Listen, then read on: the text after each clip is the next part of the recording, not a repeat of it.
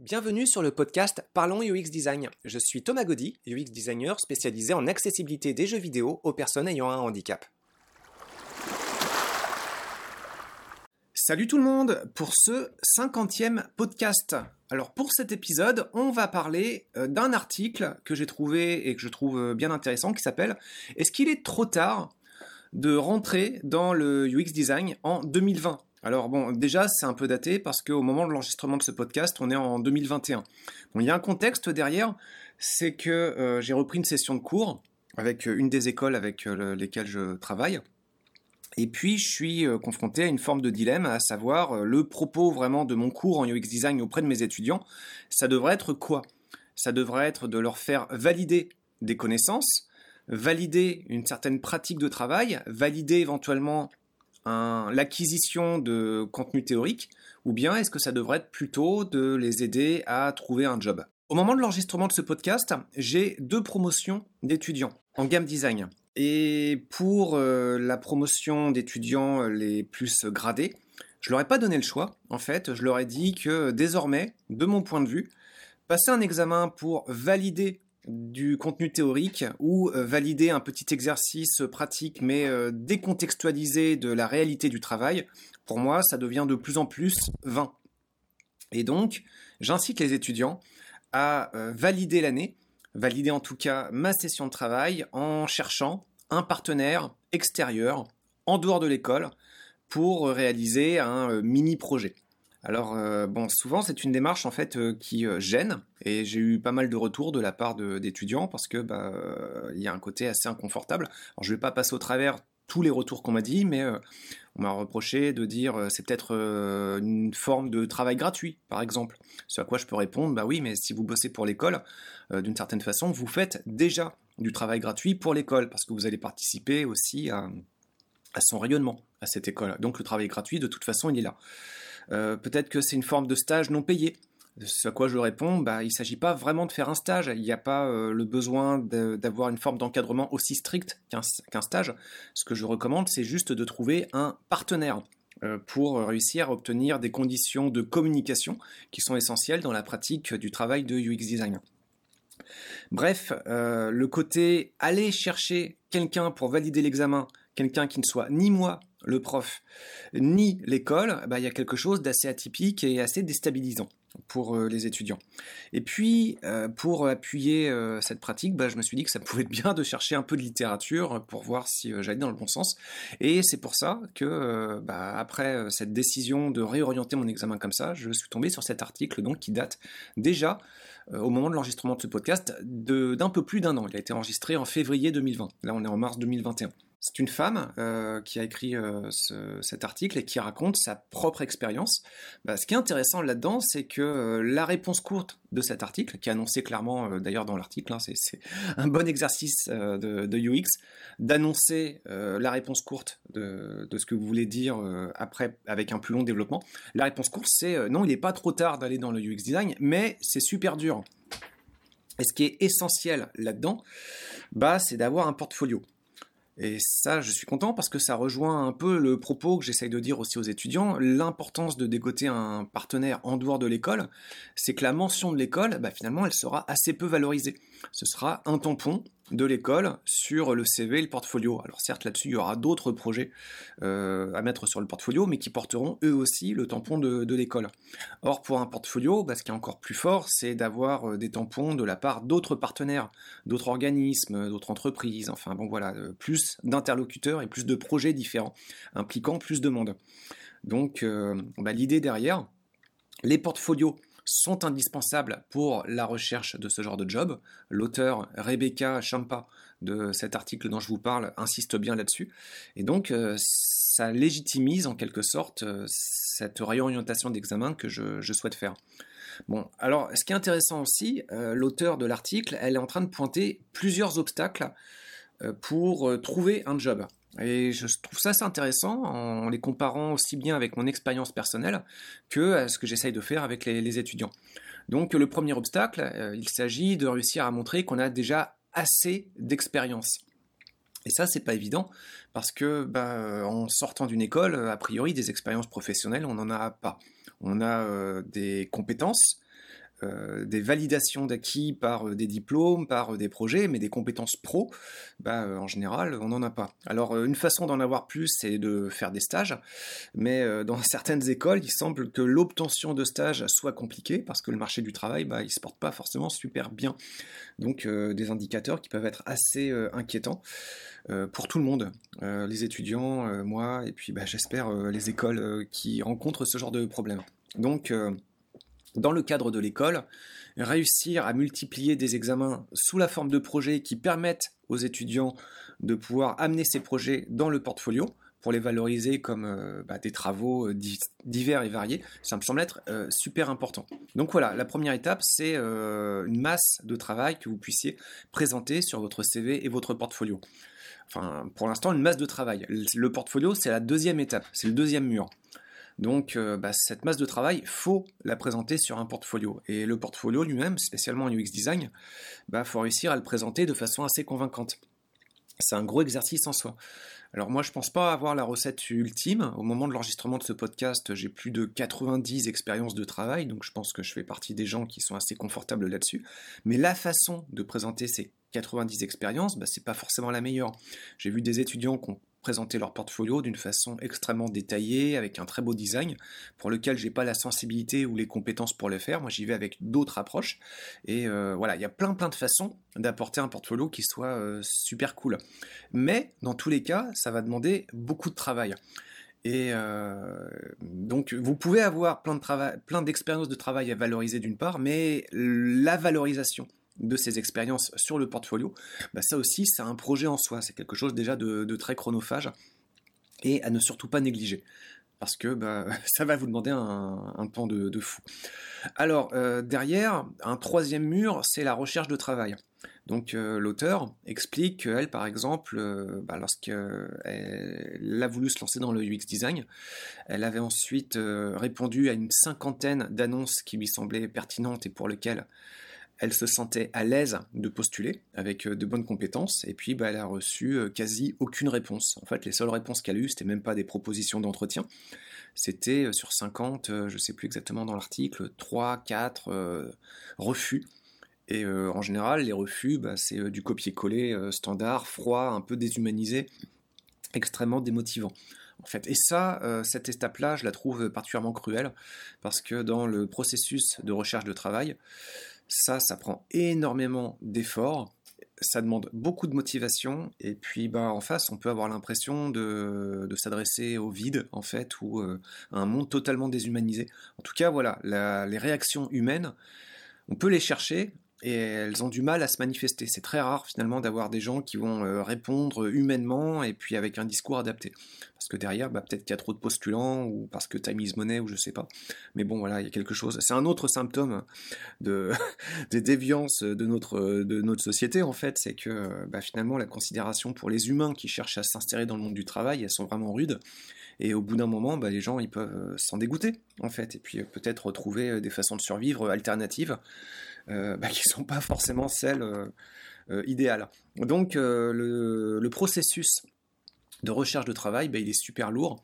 Et là, ce qui est intéressant, c'est que dans l'article, il y a un désaccord, en fait. C'est-à-dire que l'auteur, elle explique qu'au début, elle a hum, privilégié la quantité, donc elle a balancé vraiment à tout va, et puis ensuite, elle s'est dit, pour augmenter ses chances, elle va passer beaucoup plus de temps sur la qualité.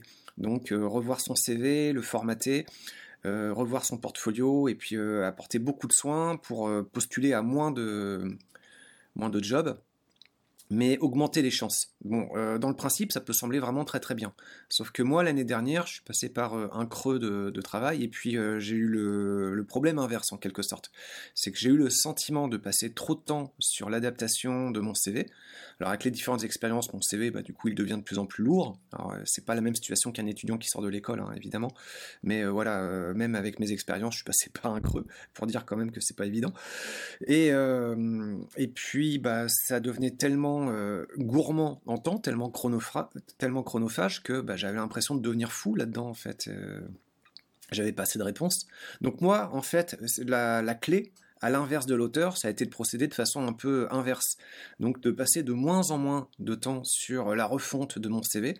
Je passe euh, en tant que consultant par des recruteurs et au bout d'un moment, en fait, euh, bah, ce temps, j'ai même fini par le refuser. Donc quand des recruteurs disaient, bon, bah, vous comprenez, vous augmenterez votre chance si vous m'aidez à reformater votre CV pour qu'il s'adapte mieux aux besoins des clients, bah, je refusais, en fait. Dès ce temps-là, en fait, bah, certes, moi j'avais un CV moins qualitatif, mais quelque part, ça me libérait aussi beaucoup de temps et beaucoup d'énergie que je pouvais placer ailleurs. Donc le discours de euh, insister plus sur la qualité, bah, évidemment dans le principe c'est logique, sauf que derrière, bah, votre énergie, votre temps, il est limité, et euh, bah, il y a des choix stratégiques derrière à faire. Alors l'auteur, elle dit, elle ne prétend pas que euh, la qualité c'est la seule, seule voie. Hein. Elle insiste que le UX design c'est super compliqué. On peut y venir de plein d'origines, de plein d'horizons différents et qu'il y a plein de façons de se débrouiller là-dedans.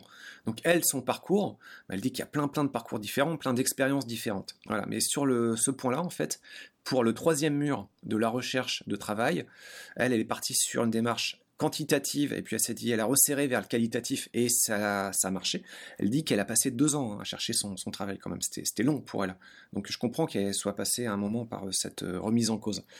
Mais euh, voilà, donc euh, moi je dirais aussi méfiance, hein, la qualité, ça peut vous demander énormément de temps, et puis trouver une façon d'envoyer un peu en mode brute force, et puis avec les retours que vous pouvez avoir, comment vous pouvez quand même adapter votre travail pour évidemment qu'il convienne de mieux en mieux, mais sans que vous consommiez trop de votre temps et de votre énergie à euh, reformater votre travail dans un contexte où vous n'aurez pas forcément euh, de retour. Euh, il y a un équilibre à tenir là-dedans. Bon, quatrième mur qui est présenté par cet article, c'est le travail, le processus d'interview. Alors, bon bah là, ça, ça peut être une phase sympa quand même, parce que c'est le moment où vous allez rencontrer des vrais gens humains derrière et qui vous allez pouvoir discuter. Et puis, bah, ça peut être un moment aussi très stressant. Donc là, si vous avez passé trop de temps sur la préparation d'une entrevue, bah, quelque part, vous pouvez être un peu stressé et pas forcément super à l'aise. Donc euh, moi, en fait, pour ma part, les entrevues que j'ai réussi à décrocher, bah, c'est celles pour lesquelles j'étais le plus détendu et quelque part euh, pour lesquelles j'en attendais le moins en fait. C'est assez surprenant en me disant bon bah dans la foulée euh, une de plus et puis euh, j'y vais pas en mode blasé, au contraire hein, c'est quand même bien d'y arriver avec plein d'énergie, mais c'est bien d'arriver naturel et puis de parler franchement de ses forces, de ses défauts. Sauf que bon, là encore, c'est biaisé parce que j'y vais avec mon expérience, avec un peu plus d'années, un peu plus de projets. Donc pour des étudiants, c'est un peu plus, un peu plus dur. Mais voilà, le, processus d'interview, euh, j'appuie ce que dit l'article. Euh, c'est quelque chose de lourd, très très lourd. Il y en a pour des heures. Et puis, euh, et puis bah, il y en a plusieurs, des entretiens. Et puis, bah, ce processus-là, il peut s'interrompre n'importe quand. Et quand il s'interrompt, bah, en général, vous n'avez pas d'explication. Alors, dans le meilleur des cas, on va revenir vers vous et puis on va dire bon, bah, ça n'a pas marché pour une raison qui semblera un peu vague, mais les gens, ils vont pas prendre trop de temps à expliquer pourquoi ils auront eu la préférence sur tel ou tel autre candidat. Donc ça fait partie quand même euh, d'un processus qui est assez euh, destructeur pour le moral et pour euh, la motivation à poursuivre dans ce métier. Donc ça, c'est pas évident du tout.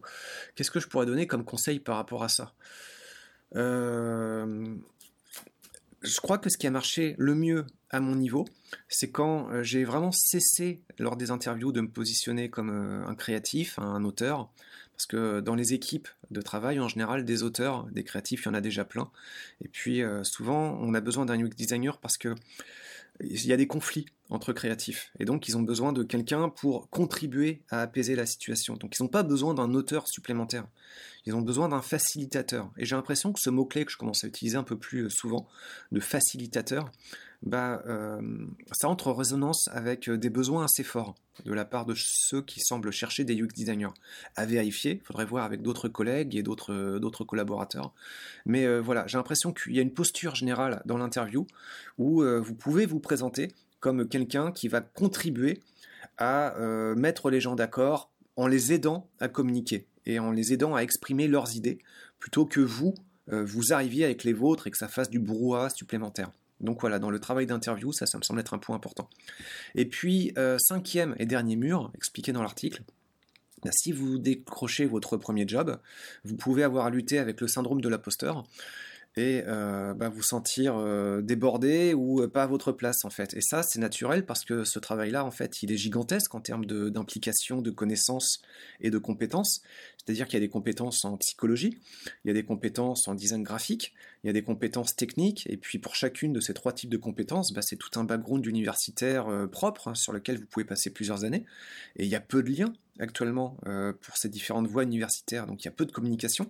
Quand vous sortez d'un de ces parcours académiques, eh ben, euh, forcément, il y a des lacunes. Et euh, si vous sortez d'une école et puis que vous décrochez enfin votre premier job, bah, vous aurez vos points forts, mais vous aurez à côté bah, plein de points faibles.